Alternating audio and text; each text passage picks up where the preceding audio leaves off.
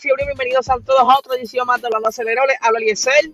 Pues vamos a resumir la carrera, pues Max arrancó y terminó. Y gracias por haber escuchado este episodio de hoy. Hemos acabado el gran resumen de la carrera. No, no, no, no, no, mentira, mentira. Mira, este fin de semana fue de loco. De verdad fue fuera de lo normal. Incluso hay un récord de por medio. Pero antes, quiero que se den la vuelta por nuestro canal de YouTube PR Racing Sports para que vean el vlog número 3 que ya está arriba. Eh, y ahí, perdón, estuve documentando parte del evento de Fast or Nothing de, en Aguadilla. Ahí yo fui el día sábado, el domingo no pude ir. Bueno, quería ver la carrera con calma en mi casa. Pero pues, mejor, mejor hubiera ido y me lo hubiese disfrutado más porque bajaron otros carros y estaba por allí Brian Ortiz, Sebastián Carazo. Hubiera sido un video totalmente distinto, pero pues esas cosas pasan. Este, como no habían anunciado cuando iba, por lo menos yo no lo vi. Así que nada, como quiera me lo disfruté, la pasamos brutal. La gente de Liquid Morley me trató súper, revista súper compacto, se guiaron, así que. Pero vamos a hablar un poquito más del sábado. Durante yo iba de camino para el evento, estaba viendo la quali y escuchándola. Y de igual manera estuvo húmeda, hubo lluvia de por medio. Eh, la, primera, la primera Q y la segunda Q pues, corrieron bastante normal con gomas de lluvia intermedio. Eh, y estaba todo cool, estaba todo fluyendo bien. La Doloris estaba luciendo en los tiempos, al igual que George Russell. Hamilton lo vimos un poquito rezagado en los tiempos, pero obviamente la Q1 y Q2, ellos normalmente lo que quieren es pasar del área de, ¿verdad? De, la fuera de la zona donde no se desclasifiquen en, la, parte de, la quali. No aprietan, ellos normalmente aprietan bien en, la Q3. ¿Qué sucede? Que durante esa tercera parte de la quali, la Q3, comenzó a llover más fuerte.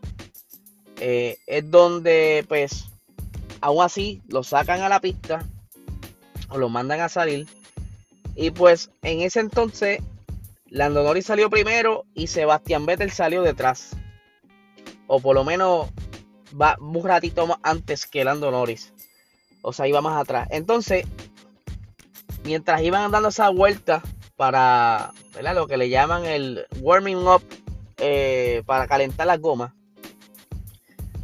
Sebastián Vettel estaba indicando por los radios, mira, este, deberían tirar banderas rojas, esto está bien feo, apenas yo veo para adelante, esto está malo, por favor, consideren eh, cancelar por lo menos un ratito lo que pasa al aguacero.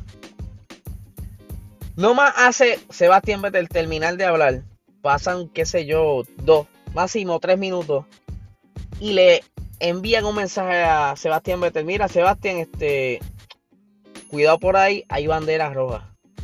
Y él dice, chico, men, se los dije. ¿Qué pasó? Entonces le notifican que Lando Norris tuvo un accidente.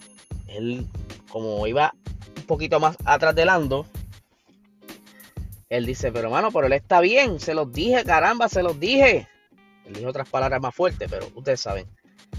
Pero entonces quien confirmó que Lando estaba bien fue Sebastián Vettel que se detuvo al lado del monoplaza de Lando Norris a verificar la condición de Lando Norris. Le estuvo haciendo señas porque me imagino que no por el aguacero y por todo el revolú no le puede gritar a Lando Norris. Él tiene el casco también.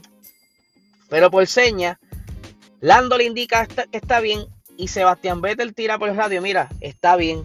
Lo vi, está bien que de verdad eso fue un acto súper de Sebastián Vettel, de verdad que se lo aplaudo. Sebastián Vettel últimamente está botando la bola en lo que es cuestión de, de amistad, de lo que es eh, recogiendo eh, las pistas, ¿verdad? Los autódromos. Se queda hasta el final para recoger la basura.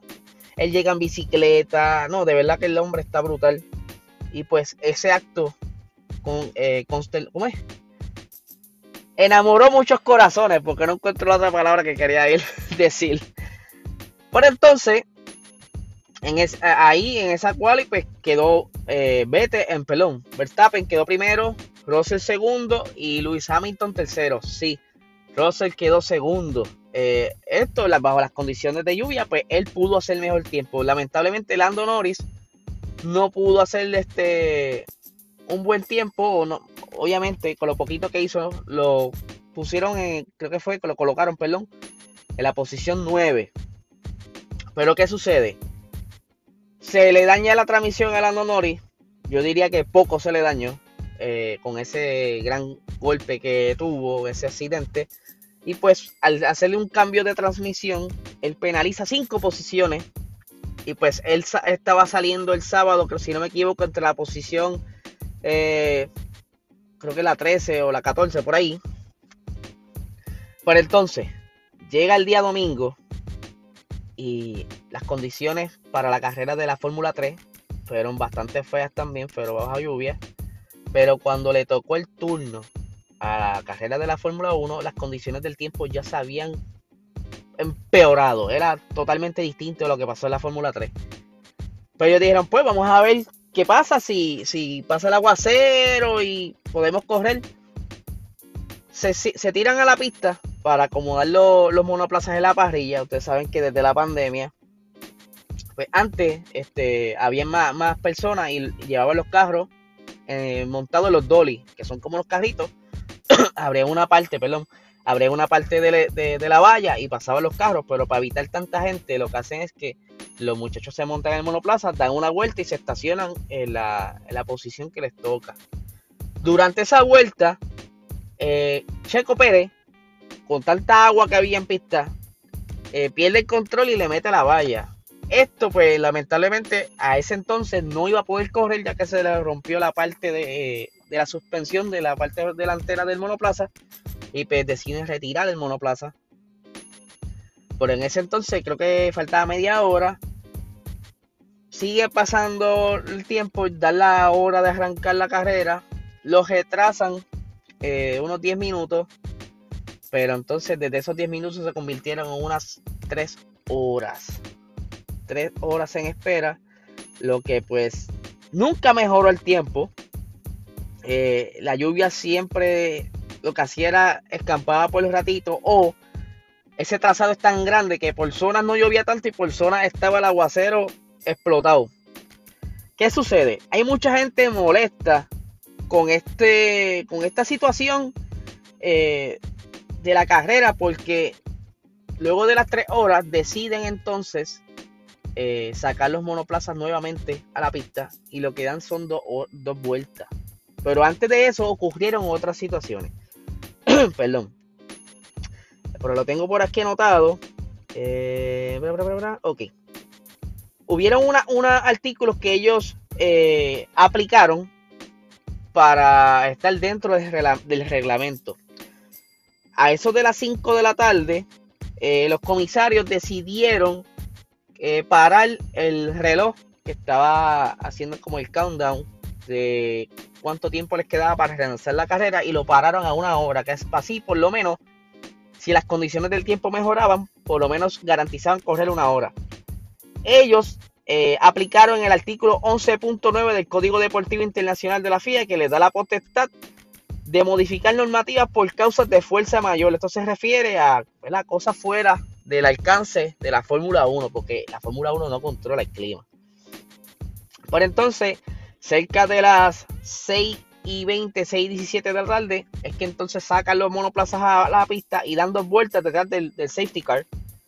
Eh, por entonces las condiciones empeoraron a cerca de las, creo que fueron las 6:44 de la tarde allá en, en Bélgica. Por lo que entonces ellos decidieron cancelar el evento y dar los resultados según este según estaban acomodados. Pero entonces mucha gente dice, "Ah, porque eso no fue una carrera." Ok, dice, ellos aplicaron el artículo 51.14 del reglamento deportivo que dice que si una carrera acaba, acaba bajo bandera roja, se tendrán en cuenta los resultados de la penúltima vuelta antes que la señal de la neutralización eh, o de la bandera roja saliera. En adición, el artículo 6.5 asegura que hacen falta más de dos vueltas para otorgar la mitad de los puntos siempre que no se haya completado el 75% de la distancia programada. En este caso son 44 vueltas para el Gran Premio de, Bélgica. No obstante, la FIA se autojustificó al publicar eh, los resultados del Gran Premio y se había utilizado el artículo 51.14 ya mencionado para los resultados, porque el líder cruzó la línea de control en tres ocasiones. Esta línea de control en Spa se encuentra pintada justamente en la entrada del pit lane, que está programada, perdón, que se prolonga hasta el lado izquierdo de la pista. Entonces dice aquí eh, las expresiones de, Michael Massey. Dice, se han completado tres vueltas. La tercera vuelta se ha completado con, con el cuando los coches cruzaron la línea. Así que hay efectivamente dos temas separados. Uno es lo que se hace para completar la carrera, el otro es lo que se hace en base de los puntos del campeonato. ¿Qué sucede? Hay mucha gente molesta porque piensa que los eh, espectadores se fueron sin ver una carrera y que perdieron su dinero porque hicieron celebración de podio y toda la cuestión. Pues le, les digo que tengo amistades que han ido a carreras en el pasado. Una de las carreras que fueron, eso fue en el 2016. Eh, la carrera en Austin, Texas, se dio bajo lluvia. Pero aún así ellos corrieron. Mira, mira esto. Ellos corrieron la carrera completa bajo lluvia. Y aún así a los espectadores, como no pudieron este, disfrutarse el evento bien, entre ellos uno de mis amistades, le, devolvieron el dinero. Le devolvieron el dinero del fin de semana completo. Y habían visto la carrera completa. Habían visto la carrera completa y aún así le devolvieron el dinero. Así que no se molesten. Eh, porque supuestamente la FIA le está timando a todos esos espectadores que estuvieron tres horas esperando allí. Yo me atrevo a apostar que les van a, a devolver el dinero y más. Porque esas, esas condiciones fueron bien diferentes y dudo mucho que la Fórmula 1, la FIA, quiera perder a esos espectadores o esos fanaticadas o que esa fanaticada salga molesta en las redes a, hablar de más. Es por eso que ya a esta hora, me atrevo a apostar lo que sea, deben haber recibido un email indicando, mira, este, lo que haya pasado, estos son su compensación por lo que sucedió cosas pasan, la FIA no domina el tiempo aún. Eh, y al principio mencioné que esta carrera rompió récords. Y es que rompió récords porque es, ha sido la carrera más corta en la historia de la Fórmula 1. Antes de esta carrera, la carrera más corta había sido el Gran Premio de Australia de 1991 que, que estuvo corriendo por 24 minutos. Así que wow, nunca había visto algo así. Y tengo amistades que llevan más tiempo que yo este, viendo la Fórmula 1 que me mencionaron que vagamente recordaban que cerca de los 90 había sucedido algo igual. Eh, por esta mañana fue que salió la noticia donde indican que en el 1991 había pasado esto. Pero nada, eh, ya había, yo, yo había visto ya una espera por quizás el relanzar una carrera que había sido el Gran Premio de Bahrein cuando Román Grosjean tuvo el accidente y esperamos creo que fue una hora y diez para que ellos repararan las vallas y eso. Y también se mencionó el reloj, que si las tres horas, pero esta situación de verdad que yo no sé qué van a hacer.